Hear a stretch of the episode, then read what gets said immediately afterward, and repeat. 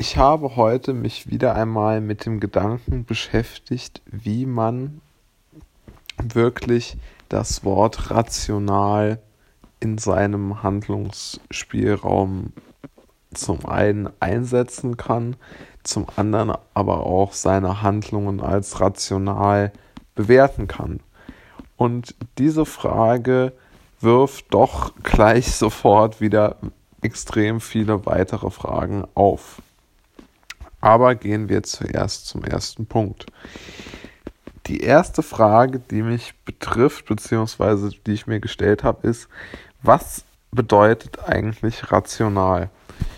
Und, und rational bedeutet jetzt zuerst einmal in unserem Sprachgebrauch die, also eine, das Finden einer Entscheidungsgrundlage, die auf Fakten beruht. Also wir sagen ja immer eine rationale Entscheidung, rationale Politik.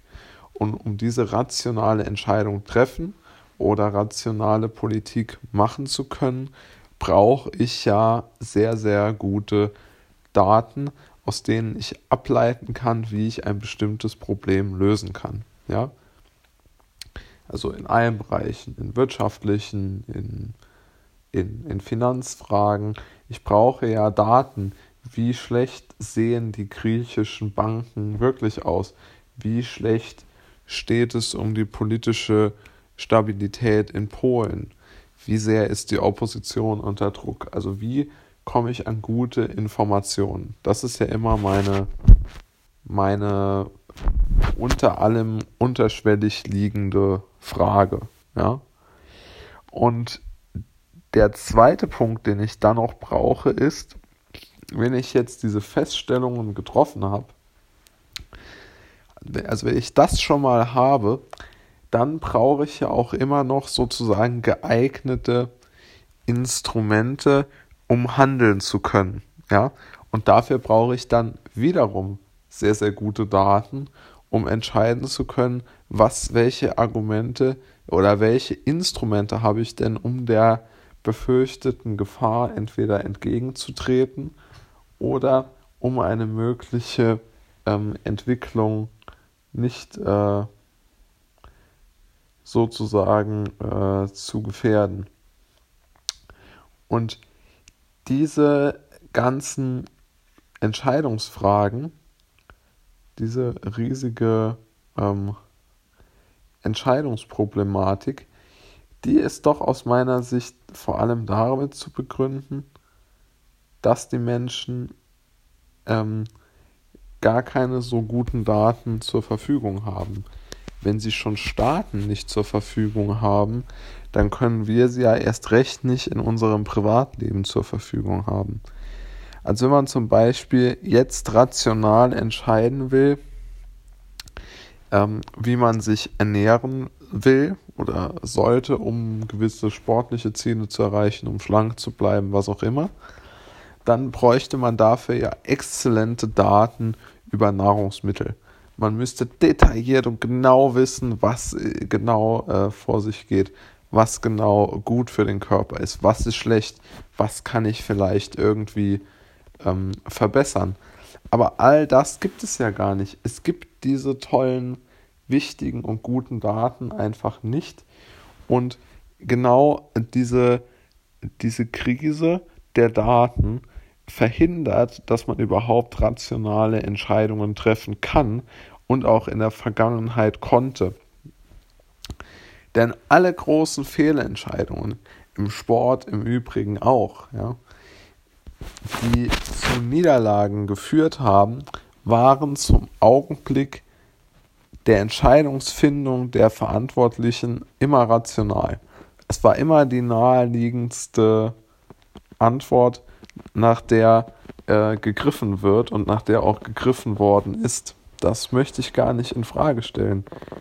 Nur hat man einfach oftmals in der Geschichte und auch heute nicht lange genug nach den richtigen Daten gesucht und gefahndet, sondern man hat einfach gesagt, wir haben jetzt hier mal, das ist jetzt unsere Meinung und danach handeln wir.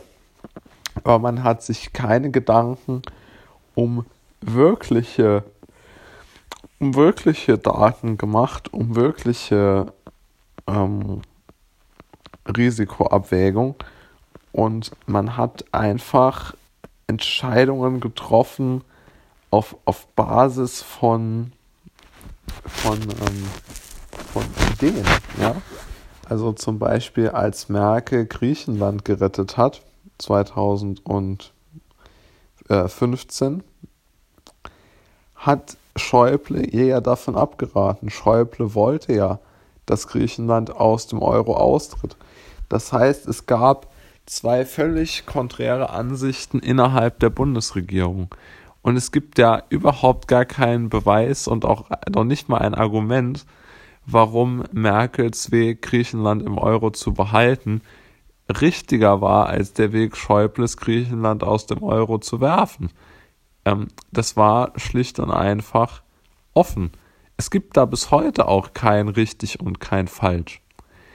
Aber, wir, aber insbesondere die Bevölkerung in Deutschland glaubt doch leider, dass einfach ähm, die Regierenden, die in der Verantwortung stehenden, dass die immer nach den absolut ähm, nahe oder dass die sozusagen eine Art Glaskugel hätten, mit der sie die Welt bestmöglich umreißen können und mit der sie alles Erdenkliche entscheiden können.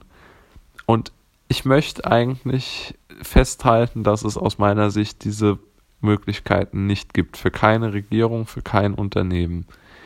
Niemand kann die Zukunft so vorhersagen, wie sie wirklich kommt. Und niemand hat an oder kann von sich selbst behaupten, rational zu handeln. Denn man handelt immer nach seinem eigenen Grundgerüst und nach seinen eigenen äh, Empfindungen oder nach seiner eigenen Bewertung der Lage. Und die kann halt nun mal in die eine Richtung und in die andere Richtung gehen. Und deshalb soll, ist es auch, und das ist auch mein Schlusspunkt, deshalb ist es auch so wichtig, dass man sich diesen Diskurs beibehält. Und es geht einfach nicht zu sagen, ich schließe jetzt Menschen mit einer gewissen Meinung aus, weil ich das nicht toleriere, dass die diese Meinung äh, vertreten, weil sie meine, weil ich nicht in der Lage bin, diese kognitiven Dissonanzen zu ertragen. Aber diese Dissonanzen, der ständige Kampf um das Argument, um die Sache, die wäre eigentlich der Weg, um zu einer bestmöglichen Rationalität zu kommen. Aber die ist ja im Moment wirklich nicht in Sicht und deshalb denke ich, dass rationale Entscheidungen im eigentlichen Wortsinne immer, immer weniger werden in Zukunft, leider.